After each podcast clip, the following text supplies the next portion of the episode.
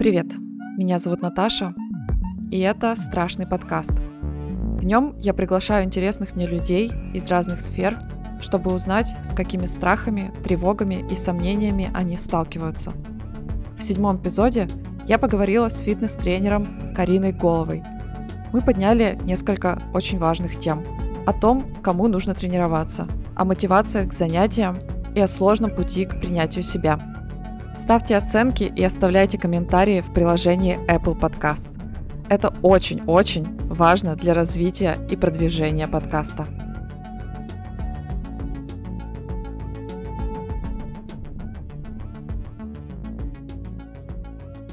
Привет, Карина. Можешь, пожалуйста, рассказать о себе, потому что у меня создалось такое впечатление, что ты человек-оркестр, что ты многими сферами интересуешься но как ты сама про себя можешь рассказать?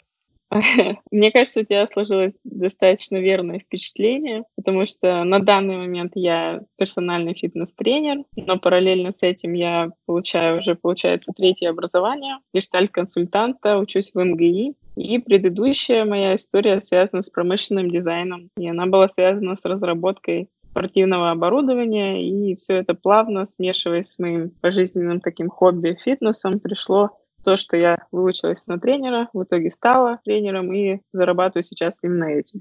Почему так вышло, что ты решила заняться тренерством? после дизайна? Это, это все было просто параллельно. Это когда смотришь э, на жизнь, кажется, что сначала дизайнер, потом тренер, сейчас психолог, что ли. На самом деле все эти вещи всегда параллельно шли в моей жизни. Пока я училась на дизайнера, я еще со школьных времен активно тренировалась, и с фитнесом всегда был рядом, но я его использовала как, ну, как удовольствие, как разрядку, ну, какое-то хобби. Никогда не думала, что буду этим зарабатывать и специализироваться как-то в этом. Но со временем мои взгляды менялись. Я когда очень много лет занималась, я почему-то в какой-то момент подумала, что надо бы углубить свои знания в этой среде. А то что-то я занимаюсь в интернете, пишут настолько все противоречиво, тренеры тоже все друг другу противоречат. Сидишь, много лет занимаешься, в итоге оказываешься в том месте, где не понимаешь, а правда-то вообще она где а, в этом фитнесе всем. Я была прям посередине классического фитнес-мракобесия, где в одной статье ты читаешь «делай так», в другой ты читаешь «ни в коем случае не делай вот так, как ты прочитал в предыдущей статье» все советы по типу не читайте статьи, идите читайте учебники по биомеханике, я сразу поняла, что это ну, говно на палке, потому что я эти учебники открывала, и сидеть их читать фитнес-любителю, ну, никто не будет этим заниматься. Чего как бы, давайте будем честными. И поэтому я так и металась среди э, ресурсов в открытом доступе. Почитаешь книжку, да, ну, книжка — это что-то умное. Тут же видишь статью в интернете о том, почему эта книжка говно. И опять сидишь, думаешь, да ё-моё, как, как, как качаться-то? Ничего нельзя. Вот была очень, злая на эту ситуацию и решила поехать и сама научиться, для, для себя абсолютно разобраться.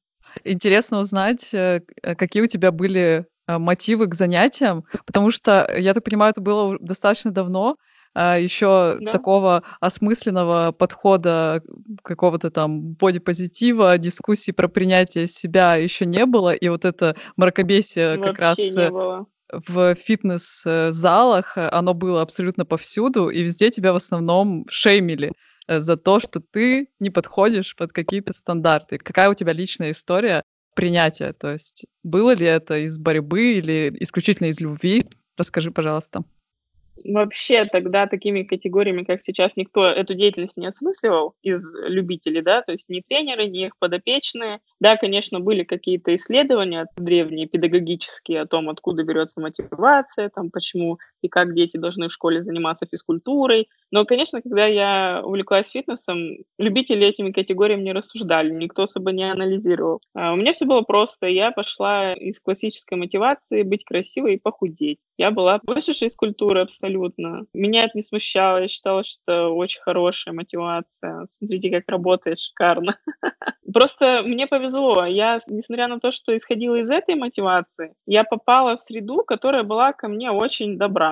То есть меня никто не шеймил. У меня были очень веселые, юморные и позитивные тренеры, которым, по-моему, вообще было без разницы какой то формы. У нас никогда ни на одной тренировке, я не помню там какого, какой-то вот той жести, которую я потом начала наблюдать, когда сама стала тренером и вот в изнанку работы погрузилась. То есть как, как клиент, к счастью, я на своей шкуре не ощутила этого.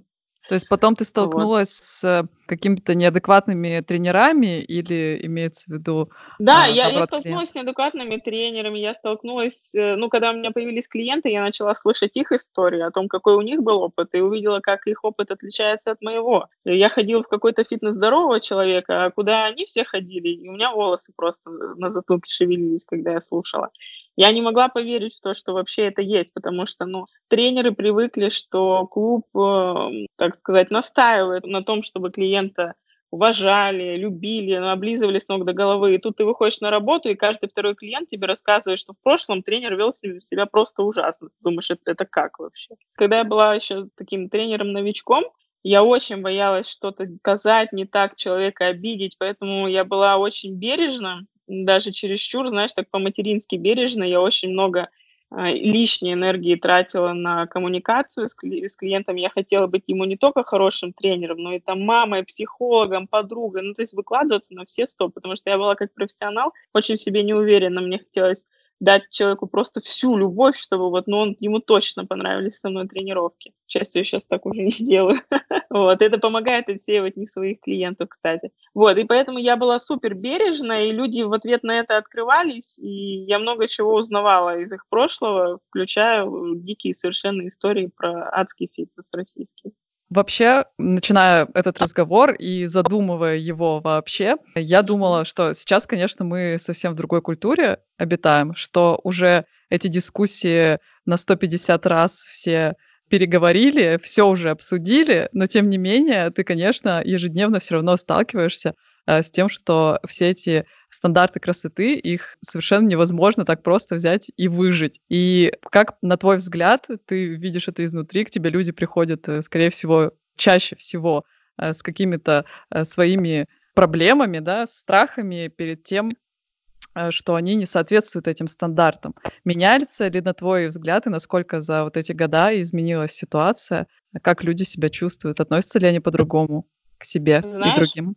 Этот вопрос он очень сложный, потому что когда ты меняешься сам как тренер и начинаешь предъявляться там, миру определенным образом, ты притягиваешь определенных клиентов. Это факт. Они по постам, по фотографиям, по какой-то твоей самопрезентации понимают, что вот этот человек, с которым я заниматься хочу. И так с годами получилось, что ко мне ходят суперосознанные люди, которые, как правило, параллельно ходят к психологу, уже там не первый год в терапии, которые прекрасно знают, зачем им нужно ходить в фитнес, где, в каком месте им лечить голову, и что это вообще ну, не в зал, это все в другие, в другие учреждения.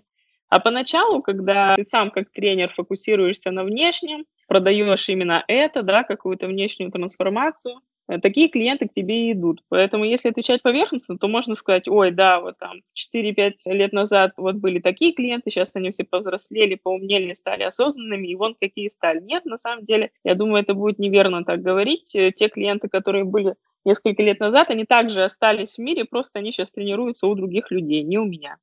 Поэтому я тут такого полного среза дать не могу. Все-таки комьюнити формируется под тренера, это однозначно. Как говорят мои коллеги, на каждый поезд свой пассажир. И вот какой бы тренер ни был, там ужасный, садистский, не бодипозитивный, у него все равно, скорее всего, будет хороший пул клиентов, потому что есть люди, которым ну, в силу их уровня осознанности на, сейчас нужно именно это. У меня их не будет, поэтому я могу да, со своей колокольни говорить, что пипец, какие все осознанные стали в фитнесе. Просто кайф. Просто не так. Да, к тебе твой клиент приходит. Да, да, да. Но ты заинтересовалась углубиться в психологию с какой целью? Ну, то есть для того, чтобы развивать тренерскую карьеру? Ну, то есть работать с этими людьми, которые к тебе приходят с запросами? Отчасти, да. У меня все, вся моя деятельность, она так очень плавно перетекает одна в другую. Когда я плотно занималась дизайном и фитнес-шоу где-то параллельно, я решила их слить и начала проектировать спортивное оборудование, там всякие фитнес-штуки для дома. А потом я стала чисто тренером, параллельно начала психология маячить. Вот как когда-то фитнес параллельно шел, сейчас это психология начинаешь видеть, с какими запросами приходят люди, понимаешь, что действительно тема интересная, профессии для этого не хватает, нужно ее где-то пойти взять. Плюс э, на учебе я оказалась вообще из личной терапии. Моя терапевт, она позвала меня в свою учебную группу подумала, что мне как человеку продвинутому и интересующемуся это может подойти. Я оказалась в группе, отучилась год и поняла, что вообще-то я хочу продолжать, и уже на серьезном уровне, то есть выйти из, из рамок только лишь клиента и уже подумать о том, а каким я могла бы быть терапевтом, потому что специализация, да, расстройство пищевого поведения, например, она с моей работой фитнес-тренера очень тесно пересекается, и я решила, что буду в эту степь как-то углубляться, и в последующем, надеюсь, в следующем году начать получать уже специализацию именно по этой проблеме пищевое поведение. Ты хочешь э, отдельно заниматься терапией или именно в связке с тренерской деятельностью?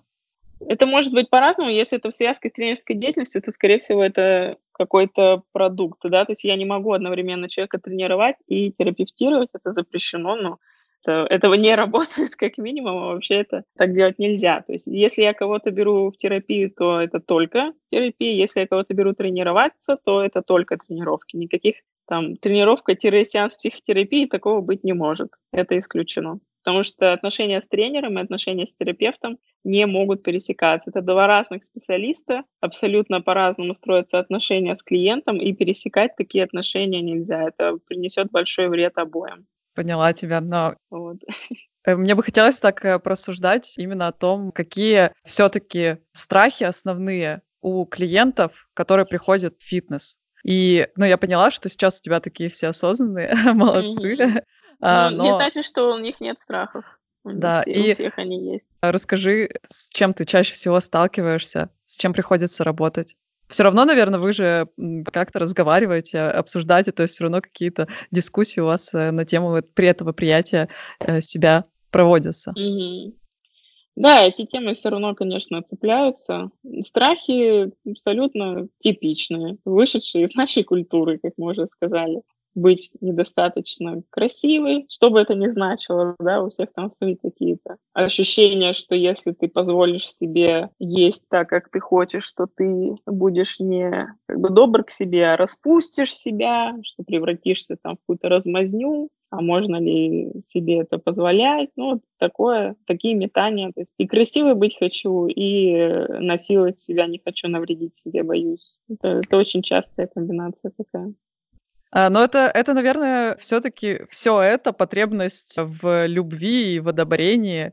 Вот это очень сложный вопрос. Да, если абстрактно, то мы хотим быть принятыми, мы не хотим, чтобы нас там изгнала стая, да, называем это как хотим. Но как вот это у каждого конкретного человека хитро вплелось в его психику, вот это всегда вопрос, потому что кто-то хочет быть красивым, потому что очень плотная в голове связка. Вот я, например, худой, значит, я успешный. То есть это, это становится измерителем успеха вообще. То есть это не про красоту, это вот про, про то, как человек ощущает себя лузером или победителем по жизни. Вот, то есть акценты могут быть своеобразные такие. Да, я хотела сейчас вспомнила поделиться историей, что э, я помню, что я, мне кажется, еще несколько лет назад я начала читать, что ты начала рассказывать о своей там mm-hmm. деятельности, сказать, внутренней кухне. И мне тоже был близок подход, такой рациональный, какой-то погруженный. Я, насколько могла информацию получать, не сказать, что я очень фанатична, а, но все равно старалась э, более осознанно подходить э, к занятиям моим личным спортом. Вот я э, стала читать, э, что ты пишешь, и у меня и так уже такой был бэкграунд. А, и еще дополнительно стала читать, у меня стало ощущение такое появляться, что вот этих нормальных тренеров, нормальных людей, mm-hmm. которые могут mm-hmm. тебе объяснить, как делать. И э, я в первую очередь не с точки зрения похудения, а с точки зрения того, что у меня там проблемы со спиной. И мне стало казаться, что просто действительно нет нормального тренера, или их такое маленькое количество, что к ним невозможно попасть, или это будет безумно дорого, и ты перестаешь делать вообще хоть какие-либо вообще упражнения, потому что тебе кажется, что mm-hmm. ты себе навредишь. А найти ну, того... Ну, давай я тебя успокою. Давай, давай. Давай я тебя успокою. Ну, может, тебе это не надо, но оно у меня уже созрело тебя успокаивать. Видимо, я просто очень э, убедительно пишу, что из-за моего блога создается впечатление, что таких больше нет. Но, смотри, даже если в реальном мире таких тренеров очень мало, ну, конечно, их меньше, да, чем в целом тренеров в мире. Хороших, конечно же, не сто процентов. Но вот смотри, я когда начинала свой фитнес-путь, еще там будучи школьницей, Я ходила не к самым лучшим тренерам, я ходила к тренерам, который, который мне предлагал фитнес-клуб в формате у дома, вот ближайший. И несмотря на то, что эти люди были не самыми грамотными, там, не самыми продвинутыми, они хорошо делали свое дело, они привили мне любовь к этому занятию, и это позволило мне в дальнейшем уже, возможно, многих из них даже перерасти по знаниям. И самое главное, чтобы человек тебе делал интересно, весело и полезно на занятии. Он, честно, он может быть очень тупым. Но если он тебя зажигает на тренировке, и ты час прыгаешь, и после этого у тебя ничего не болит, и ты счастлива, это хороший тренер. То есть тут, что ты от него хочешь? Если ты хочешь, чтобы тренер работал с твоей больной спиной, тогда сужается круг, и ты ищешь среди тех, кто с этим работает. Только и всего. У меня вот был очень простой запрос. Я хотела заниматься фитнесом, чтобы хорошо выглядеть, чтобы мне на тренировке было прикольно. Таких тренеров можно найти вообще в любом клубе. Если э, планка запроса такая, то не проблема, вы все тренеры всегда найдете. Риски есть, конечно, что вы как-то повредитесь, но они есть всегда. То есть Почему-то все думают, что если после тренировки где-то что-то каким-то странным образом заболело, то все, пора э, место на кладбище бронировать и тренера в тюрьму садить. Да вообще не обязательно. Это вот у вас просто точка роста здесь. Вы найдете там что-то полезное, что-то узнаете про ваше тело, как-то еще больше индивидуализируйте процесс, если тренер как бы на это способен. Но если нет, как правило, само заживет, пройдет все равно. Поэтому не нужно бояться, не, не нужно искать лучшего тренера на земле, чтобы уже наконец-то начать приседать без веса три раза по 20, два раза в неделю. Вот честно. Можно идти и пробовать смело. А потом вы сами начнете больше разбираться в фитнесе, у вас поднимутся требования, вы начнете, вам проще будет отсеивать специалистов вокруг себя. Я думаю, со временем найдете очень хороших для себя спецов. А вообще, на твой взгляд, всем ли нужно заниматься спортом? Всем ли нужен фитнес? Да. Да, но не потому, что я тренер, и мне хочется денег всех, и чтобы все ко мне ходили, у меня сейчас запись закрыта, а потому что наш образ жизни, сидящий малоподвижный, приводит к тому, что к 30 годам большая часть людей — это очень вялые, тоскливые, низкоэнергичные развалюхи. И я это говорю сейчас с любовью. Я очень не хочу, чтобы кто-то на эти слова обиделся, ни в коем случае. Я просто хочу, чтобы люди критически оценили свою форму. У нас почему-то понятие какой-то физической нормы, оно очень сдвинулось за, за последние годы вот этого сидячего офисного существования. У нас, например, считается, что женщины особенно не должны поднимать тяжесть. То есть если моя клиентка где-нибудь на работе случайно обронила, что вчера она поднимала 30 килограмм в каком-нибудь там движении, половина офиса на нее накинется с убеждениями, что она сошла с ума, ее тренер просто э, сведет ее в могилу, а фитнес убивает людей. То есть, ну, в нормальном мире такого быть не должно, потому что ни для какого человека поднять 30 килограмм не должно быть вообще никакой проблемы. Это не должно отзываться болью в спине на полдня, в колене, пульсе, который невозможно остановить потом пару часов. Понимаешь? То есть у нас э, из-за сидячего образа жизни, если девушка что-то тяжелее пятилитровки поднимает, то все, завтра у нее матка должна выпасть по этой логике. Но на самом деле есть нормы того, сколько здоровое тело своего там веса, роста должно быть в состоянии выдержать какую нагрузку. Эти цифры все есть, они установлены исследованиями. Но из-за того, что у нас образ жизни настолько вялый, нам эти цифры кажутся космическими просто. Нам кажется каким-то экстремальной нагрузкой, если человек приседает, и у него на штанге вес равный весу его тела. Нам кажется, это просто ну, на грани с опасным. На самом деле это не только не опасно, это нужно. Потому что наши суставы должны быть в состоянии ну, выдерживать эту нагрузку. Это все компоненты здоровья. И когда в 30 лет ты не можешь без веса присесть три подхода по 20 раз, у тебя ломит просто все в теле, вот это проблема. А как бы люди, которые приседают с тяжелой штангой, они не больные фрики. Это люди, которые на самом деле поддерживают себя на каком-то адекватном уровне. Очень сместились мерки и, и очень искаженная картина того, какое э, здоровое тело, что оно должно уметь. Я думала, что э, я вроде неплохо в этом понимаю, но ты даже меня удивила и напугала этими фактами про 30 килограмм, что это должно быть легко и просто. Это должно быть легко и просто, да. Вот я недавно в сторис выкладывала таблицы. Ну, вот смотри, есть какое-нибудь движение, например, там приседание со штангой условно, и есть твой вес, сколько ты сам весишь, и есть количество килограмм, которые ты должен на один раз без проблем поднять, ну, то есть присесть такой штангой. И эти все таблицы есть. Сколько ты на один раз должен быть в состоянии там, выжать штангу или там подтянуться, еще что-то. Э, эти все цифры, они взяты не с потолка, да, это не сумасшедшие тренеры придумали, что нужно отжиматься всю жизнь не только с колен 10 раз об подоконник там, но еще и гораздо-гораздо тяжелее, потому что наше тело на это способно, и это, это залог здоровья вообще. Мы стали очень слабыми. У нас очень искаженная картина того, а, что такое здоровое тело. Поэтому смотри, когда человек так живет, и у него заболела поясница, и ему говорят, вам, чтобы стало лучше, ну, допустим, он прошел всех докторов, все у него в порядке, и выяснили, что нужно просто стать сильнее. Вот он приходит к тренеру, ко мне, например, попадает от врача очень часто. Врач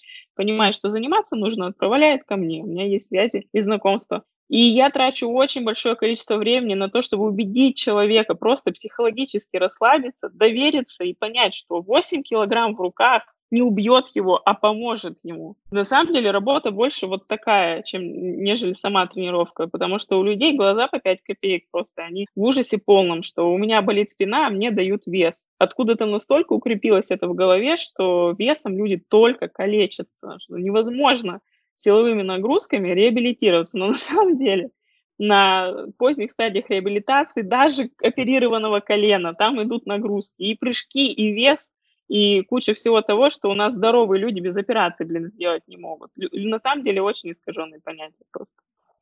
А сейчас э, очень популярно, и мне кажется, что это, наверное, все-таки плюс, различные онлайн-курсы, где в основном занимаются собственным весом. То есть, э, на твой mm-hmm. взгляд, этого недостаточно, или пусть лучше так, чем никак?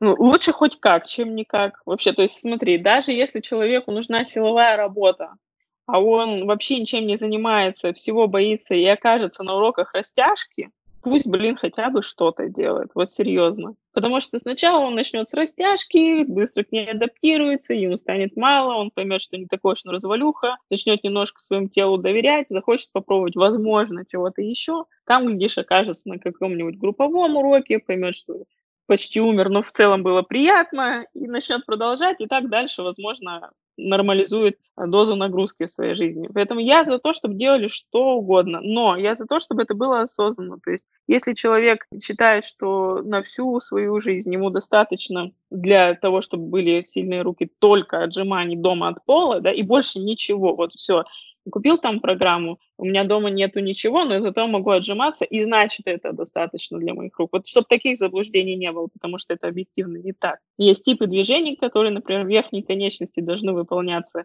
и жимовые движения только одна категория. А, а как же тяговые движения? Окей, ты умеешь толкать, но ты не умеешь тянуть. И это вовсе не способствует здоровью ну, плечевых суставов, как минимум, например. Ну, то есть тренинг должен быть сбалансированный. Какая-то его часть, безусловно, может быть закрыта домашними тренировками, растяжкой, там, пилатесом, еще что-то. Можно определенные выгоды от этих занятий получить. Но не всегда это даст сбалансированный тренинг. Вот эту осознанность я пытаюсь людям привить, чтобы они не думали, что ну, таким набором средств можно закрыть все-все-все-все-все фитнес-потребности. Нет, не все. А глобально, если ты занимаешься так, как следует, по, mm-hmm. как раз по нормам, что это тебе дает? То есть я понимаю, вообще это просто хорошее ощущение себя ежедневно, то есть э, твое тело способно выполнять нормальные стандартные нагрузки, но понятно, что мне ежедневно не нужно поднимать там какие-нибудь камни или... Да, конечно, э... понятно, да. Э, э, это все делается не для того, чтобы мы поднимали камни, это делается все для того, чтобы быть неуязвимыми перед нашим образом жизни. Чтобы от того, сколько часов ты сидишь и как пялишься в монитор, у тебя потом не отваливалась спина. Так уж получилось, что для этого нужно стать таким сильным, как будто бы ты таскаешь камни. Оно работает примерно так. То есть если ты хочешь сидеть по 10 часов и не вредить себе этим, сбалансируй это. Ну, то есть представь себе ситуацию, например. Приходит к врачу два пациента. Один футболист, профессиональный, там, с экстремальными нагрузками, который, ну, такого спортивного характера, когда из него выжимают просто все, да, на что способен его организм. То есть не фитнес-любитель, не физкультурник, а профессиональный спортсмен. И жалуется на колено. И приходит бабушка, которая последние 20 лет просто, ну, 20 шагов по квартире делала, все остальное время полулежа проводила, например. Когда-то у нее был огород, а последние годы она вот все, слегла дома. И тоже жалуется на колено. Они могут жаловаться вообще на, на одно и то же. Но одному врач скажет там дозировать, снизить и модифицировать нагрузку, это будет футболист, а ей он скажет увеличивать нагрузку, да, несмотря на то, что жалоба жалоба это идентичная, но все зависит от конкретного случая. И мы в массе своей, как правило, попадаем в категорию вот этой бабушки. Но очень мало среди нас людей, которые потрепали себя спортом. Но будем честны, э, я не вижу в офисах людей, которые себя истрепали спортом Это люди, у которых э, нехватка двигательной активности и силовой работы. Поэтому их лекарством будет не снижать нагрузку, да, и постельный режим, когда спина заболела, а наоборот. То есть нужно свою жизнь балансировать. Много сидишь, найди место, где ты подвигаешься, и когда ты будешь использовать свои мышцы по полной, потому что твоя жизнь не предполагает этому места. Организуй. Если наоборот твоя жизнь состоит из того, как ты э, на пределе пашешь физически, сбалансируй это. Снизь, модифицируй, успокой. То есть так, так должна строиться работа. Это, по-моему, это просто здравый смысл. Да, хорошо. Э, мне кажется, тогда справедливо спросить, что для тебя бодипозитив, как ты его видишь, как определяешь? Для меня в основном бодипозитив про то, про терпимость к чужому своему телу, про мысль о том, что ненормально вообще без спроса критиковать и осуждать и оценивать чужое тело, а особенно по чужой внешности, делать выводы о профессионализме человека, например, о его интеллектуальных способностях. То есть я против предвзятости в плане внешности и против стереотипов. К сожалению, такие стереотипы есть, они очень сильные, и профессия тренера, она еще более жестокая в этом плане. То есть, да, есть требования к внешности обычных женщин, но, поверьте, быть женщиной-тренером – это гораздо-гораздо хуже. Сталкивалась с ну, какими-то ситуациями? Ну, конечно, да. Я работала в не самых приятных коллективах в своей жизни – в очень ядовитых. И несмотря на то, что на момент работы тогда я была, наверное, килограмм на 7 точно худее, я была достаточно щуплой, при этом за моей спиной я прекрасно знала, что меня называли, например, толстым тренером. То есть эти, эти люди тренировали людей, которые в три раза толще меня, но так как ты тренер, то уже при таком телосложении ты будешь толстый. И когда-нибудь ты узнаешь, что за твоей спиной так про тебя говорят. Ну, опять же, если у клиентов тоже такое же мировоззрение, да, такое же представление о том, какой Конечно. должен быть тренер. Да, да. Ну, у меня, к счастью, не было никогда проблем, чтобы из-за моей внешности ко мне клиенты не приходили. У меня даже были, было время, когда у меня тренировалось несколько девушек, которые, ну вот если по каким-то спортивным канонам, да, достаточно суровым оценивать, превосходили меня по внешней форме. Но они брали от меня другое, они брали от меня не то, какой я сделаю фигуру или вижу их фигуру, а то, что я могу дать в плане правильности тренировок и адекватности нагрузок. То есть, ну, говорить, что тренер работает внешностью, какой-то частью, наверное, да. Какие-то тренеры, наверное, больше меня даже работают своей внешностью. У меня на другое случился акцент. Потому что я в своей жизни никогда не выглядела как э, классическая фитоняшка в расцвете формы, да, вот такой вот идеальный. А, никогда у меня таких эпизодов в жизни не было. Я была или, когда еще не была тренером, я была такой дрябла пухленькой, потом супер худой, тоже просто доска без мышц, без жира, без всего. Потом более-менее спортивное тело, и сейчас гораздо более спортивное тело, но мой процент жира он как у обычных людей. То есть я не супер высушенный, на меня если посмотришь, да, ты увидишь, что есть там плечи, есть ноги, но также ты увидишь э, не плоский живот, э, ну, то есть вот это все будет, это, вот такая моя фигура, поэтому ко мне никогда не шли за тем, чтобы я кого-то там подготовила на фитнес-бикини, например. У меня ты, были другие клиенты.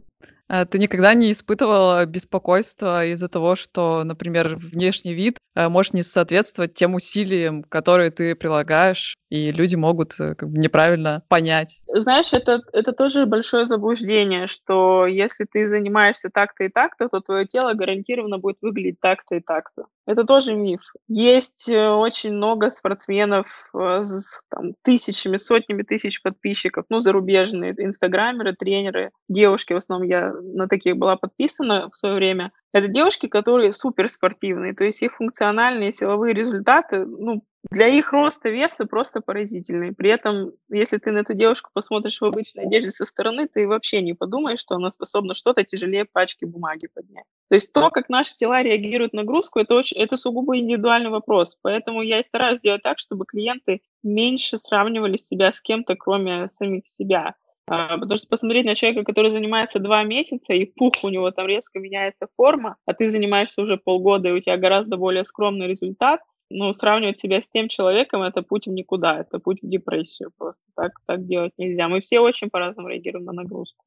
Да, но э, мы сейчас затрагиваем э, все-таки проблемы людей, да, которые занимаются спортом, занимаются им регулярно, э, какие-то mm-hmm. нагрузки регулярно для своего тела делают. Но mm-hmm. я прекрасно себе представляю, что ну, какая-то часть аудитории, может быть, даже большая, которая слышит наш с тобой разговор, возможно, вообще не занимается спортом. И не, не почувствуют ли они себя как раз такими оскорбленными тем, что а, вот хорошие Чем? люди занимаются спортом, вот те, кто занимается, молодцы, mm-hmm. а, а mm-hmm. где тогда их место? То есть призыв и посыл а, какой должен быть? Э, то есть, ребята, всем это нужно, позаботьтесь о себе и занимайтесь. Эм, ну, мой месседж всегда такой: делайте, что хотите вообще. Можете не тренироваться потому что тренироваться через силу и через ненависть – это еще хуже, чем вообще не тренироваться. То есть если человек мне скажет, знаешь, я вообще не нашла пока для себя никакого вида фитнеса, который бы мне доставлял удовольствие, и поэтому я не тренируюсь, и весь фитнес, который был в моей жизни, он всегда был про боль, унижение там, и слезы в день тренировки, потому что я не хочу на нее идти. Я никогда не скажу такому человеку, знаешь, ты не права, тебе вообще-то надо тренить, чтобы спина не болела. Вот никогда, я ее пойму.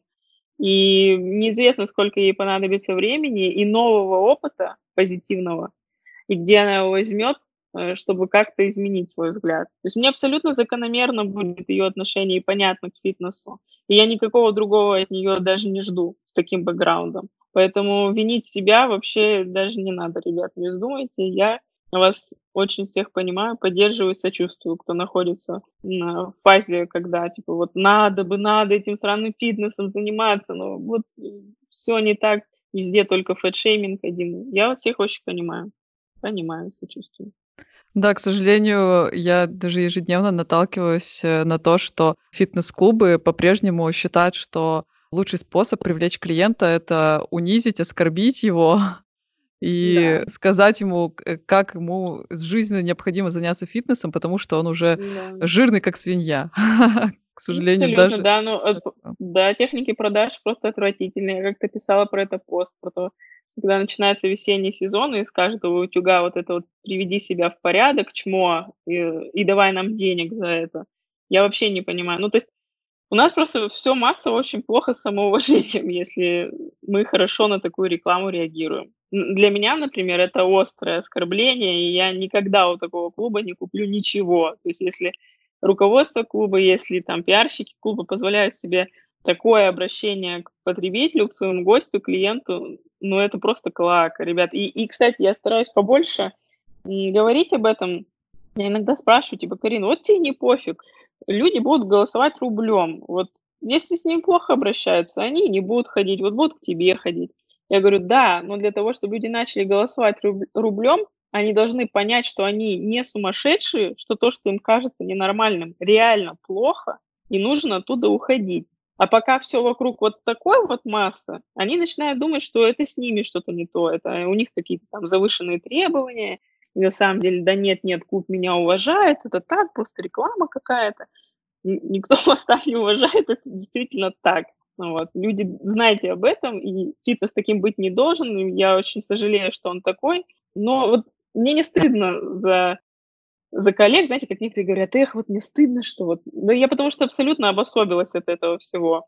Я не работаю сейчас ни на кого и ни с кем. У меня вот есть моя студия, я там абсолютно независимо работаю. Я себя к массовому фитнес-сообществу очень слабо причисляю на самом деле. Поэтому мне не стыдно за то, что делают эти люди. Я мало пересечений вижу себя с ними. Ну да, это здорово, что ты смогла абстрагироваться, но э, это все игры на э, каких-то глубинных и не только глубинных страхах людей. Ну, на и... комплексах, конечно. Да, да, и в том числе поощряют, э, конечно, очень часто гендерные стереотипы различные. Что да. женщина должна, например, выглядеть каким-то определенным образом ради мужчины, а не ради себя. Конечно, да, да. Вот они считают, что должна обязательно соответствовать, иначе что она не настоящая женщина, что ли. Все же девочки так хотят. Все же девочки одинаковые. Они же девочки. Да. Примерно а, так. Поделись, можешь ли ты отнести себя к людям, которые часто сталкиваются с какими-то личными страхами? Как ты с ними справляешься? Какое место это в твоей жизни занимает? Я в целом тревожный человек. Я хожу на терапию, я хожу в терапевтическую группу. Так я с этим справляюсь. Но в разное время жизни на первый план выходят разные страхи. Если мы говорим о теле, бодипозитиве, тренерстве, то меня не обошли стороной страхи там, не соответствовать, быть недостаточно там какой-нибудь. Причем, вот знаешь, если твой мозг уже заточен докапываться, да, я этот режим называю, до себя, то ты никогда не будешь доволен своим телом. Вот ты худая, ты будешь себя чморить за то, что у тебя мышц недостаточно. Ну, если ты тренер, например, и тебе хочется там выглядеть более мышечно. То у тебя появляются мышцы, ну, вместе с жиром. Ты говоришь, какая ты свинота. И дело тут не в том, как ты выглядишь вообще, а в том, что твой мозг умеет только вот это делать. Ты умеешь ехать только на письках и палках. Никакого самосочувствия как опции он тебе не предлагает, не умеет. И типа самосочувствие это как? абсолютно синий экран, когда ты эту идею пытаешься представить свой адрес. То есть я с этим всем сталкивалась лично, и поэтому я считаю, тут только терапия поможет. Никакой супер-мега-тренинг или диета или изменение своего тела не с того конца, получается, ты работаешь. Если ты в угоду своим страхам и комплексам начинаешь себя менять, то, получается, твои страхи и комплексы управляют тобой, полностью определяют твою жизнь. Это очень несвободная, полная тоски и зависти постоянно к чужим телам и результатам жизни. И избавиться от этого можно только с другого конца, через голову. И поэтому это терапия. Я тут очень необъективно и предвзято, я настолько фанат этого, что всем советую. Как еще можно э, научиться с собой по-другому общаться, если ты Э, с этими проблемами пойдешь к друзьям там, или родителям, или родственникам. Эти люди, вышедшие из той же самой культуры, они не могут тебе сказать ничего нового, их мозг точно такой же. Да, они иногда тебя утешат очень хорошо, но помогут как-то снять стресс, и то, если повезет, если не начнут там обесценивать, говорит, да все нормально, ты что, вон там Манька еще толще, ты что тут унываешь? Ты тренер, сходи похудей, это для тебя вообще не проблема, ты же все знаешь, как это все делается глобально ничего не поменяется. Психотерапия – это тренировки для мозга, чтобы научиться по-другому э, действовать и мыслить. А, к сожалению, такого класса услуги родственники и друзья предоставить без специального образования не могут. Это факт. Мне кажется, у многих э, до сих пор сохраняется такое чувство, что когда ты достигнешь э, своей желаемой формы, mm-hmm. ты вдруг станешь счастливым, и все изменится. И вот, наконец, цель достигнута, и жизнь кардинально изменилась. А она никогда не будет достигнута. В том-то и проблема, да. что с таким, с таким отношением к себе ты не будешь доволен никаким телом. Никогда. Ты, даже если ты в какой-то момент времени получишь э, мышцы, ты будешь смотреть на старые фотографии, где ты худой, тебе начнет казаться, что вот так было лучше. Потому что, ну, просто такими настройками мозга невозможно прийти своей идеальной форме. Ты всегда будешь недоволен собой, чем-то, по крайней мере. Потому что смотри, на своем примере могу рассказать, как это работает вот у человека, который этой болезнью заражен. Когда ты смотришь на себя в зеркало, и в твоей голове работают вот такие настройки на самоуничижение, когда ты считаешь, что пиздец палки — это единственный способ для тебя развиваться и прогрессировать. Вот ты смотришь на себя в зеркало, есть что-то в твоем теле, например, что ты не любишь. У кого-то там попа, у кого-то живот, у женщин. Самые частые такие места, которые вот отравляют им жизнь по своим существованием. И ты видишь только это. Если тебя спросить, нет, ну тебе нравится что-то в своем теле, ты скажешь, ну, ну конечно, да, нравится, вот эти места нормальные. Но вот в зеркало смотрю и вижу вот, только то, что мне не нравится. А все остальное полностью обесценивается. То есть какая-то часть тебя внешняя, которая доставляет тебе сильную боль, ты, глядя в зеркало, постоянно замечаешь только ее. Ничего хорошего ты не видишь. И когда твоя форма меняется, ты все равно видишь в каждой новой форме только те детали, которые ты в себе ненавидишь. Ты никогда не получаешь полную картину о своем теле, глядя в зеркало. Ты фокусируешься только на ненавистных участках. Все остальное ты полностью обесцениваешь, делаешь вид, что этого нет. Тебе кажется, что таким образом как-то приближаешься к улучшению какой-то идеальной форме. Нет, на самом деле ты тренируешь свой мозг ненавидеть тело и выискивать вот это. Это, это тренировка абсолютно пагубных паттернов. Это очень опасно, это приводит к тяжелым состояниям психологическим, постоянно неудовлетворенности своей внешностью. И вообще не важно, как ты выглядишь, если твой мозг натренирован видеть это дерьмище. Ты будешь видеть это всегда. Как бы прекрасно ты не выглядел. Потому что это к мозгу, это вообще не про внешность, это к тому, как натренировался мыслить твой мозг. И изменять вот это вот все, это тренировка, это практика, и без терапии я не знаю людей, кто смог это сделать. Лично не знакома ни с одним. Да, у меня есть э, такой опыт, что э, я не ставила себе никогда такой цели, и я бы не сказала, что я как-то ужасно ненавидела себя, глядя в зеркало и какую-то там свою комплекцию. Ну, то есть, понятно, у меня, э, как у всех, множество было претензий, но э, совершенно случайно я поняла, что в какой-то момент э, я стала смотреть и не испытывать этой э, ненависти, э, постоянного осуждения. То есть даже когда ты не концентрируешься э, на конкретном принятии своего тела, но просто на принятии себя и какого-то своего поведения, ну то есть просто работаешь в терапии, твое отношение к себе самому изменяется, и ты в зеркале видишь уже совершенно другого человека.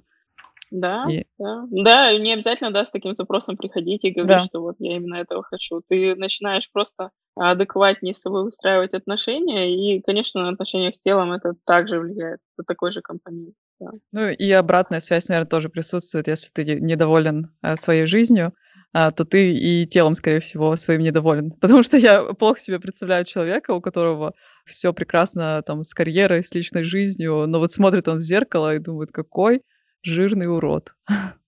Я думаю, такое бывает. Бывает?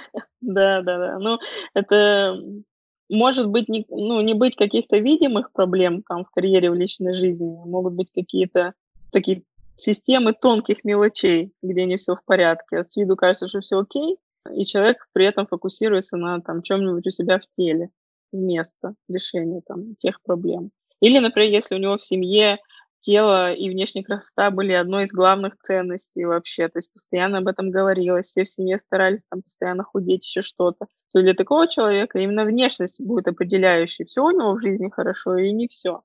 Ну, у него может быть реально все нормально на работе и в семье, но вот если там попа толстая, вот все, ничего не считается, полное обесценивание. Только по попе меряем качество жизни. Нет попы, нет жизни. Это, это да. так может быть вполне.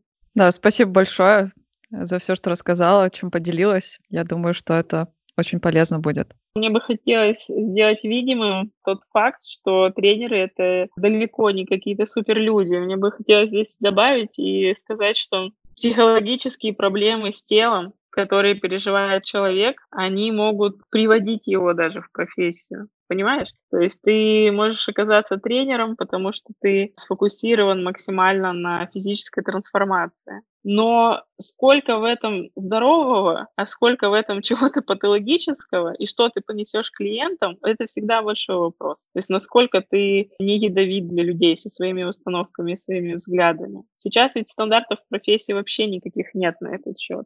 Тренеры работают с клиентами, но у них нет, как у психологов, например, супервизоров, да, то есть часто тренер может столкнуться с какой-то ситуацией или там психологической на работе, или там со сложным клиентом, и ему не с кем это обсудить.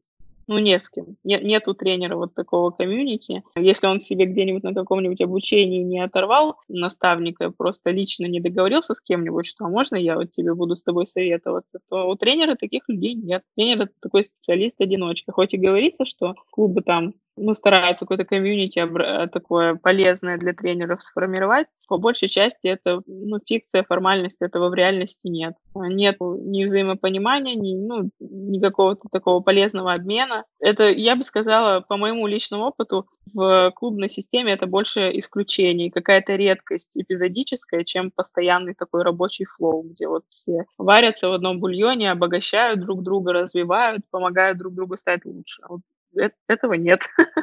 Вот. Ну, ну да, здесь э, как-то странно, я так себе представляю, наверное, в каком-то идеальном мире, если есть клуб, где работает э, команда тренеров, то с ними Мгм. должна обязательно проводиться психологическая работа.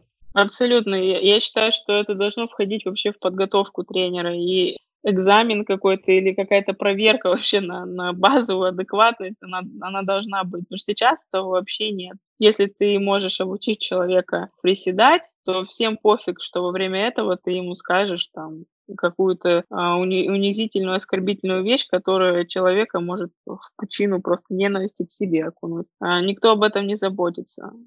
Когда меня готовили, а, об этом не говорилось вообще ни слова. Ну, где-то вскользь что-то упоминалось, но даже словосочетание расстройство пищевого поведения не звучало. Ну, то есть, представляешь, тренера готовят так, что вот если ко мне придет клиент и скажет: "Я хочу похудеть", то тренер должен ему сказать: "Да, конечно, давайте сейчас мы посчитаем вам питание, сколько вам есть калорий. Так, вот вам Мгм. столько белка грамм в день, столько жира, столько углеводов. Смотрите, будете есть вот это, вот это, и так вот наберете свою норму. Мы с вами будем находиться в это время, пока вы так едите, вот на таком-то дефиците калорий. Если вы его будете соблюдать, у вас там отвес будет примерно вот по прогнозам приблизительно вот такой. Давайте попробуем, посмотрим, как пойдет, и если что, будем корректировать". Даже звучит нормально, понимаешь? Но не звучит как что-то страшное. Неплохой вроде сервис. Помогли, разобрали, дали инструменты, направили. Но, блин, самый-то важный вопрос: вам зачем худеть? Почему его никто как его в фитнесе все игнорируют?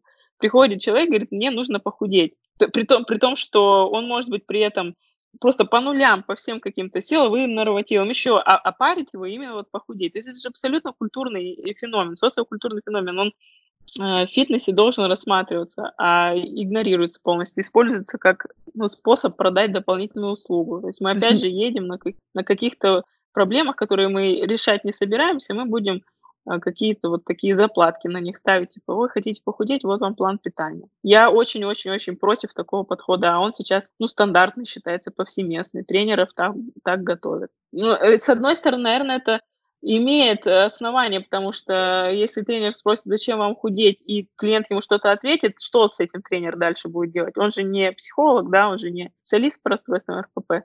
Но я считаю, что нужно нужно к найти какие-то механизмы, которые в профессии вот будут у тренера, какие-то инструменты, чтобы тренер мог или перенаправить, сказать там: "Вот я могу тебе как тренер дать вот эти инструменты, но если у тебя что-то с пищевым поведением, а ты можешь это заметить по таким-то, таким-то там признакам своей бытовой жизни, то я бы тебе там советовала обратиться к психологу". Потому что по всем исследованиям, если с этим с этим бэкграундом не разбираться, а просто насильно пытаться худеть, то вес возвращается еще и в большем количестве, чем, а, было до.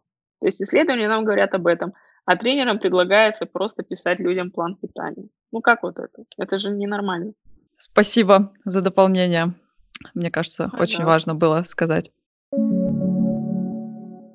Этот эпизод был записан перед Новым годом, и я попросила Карину поделиться тем, какие страхи ей удалось преодолеть в уходящем году.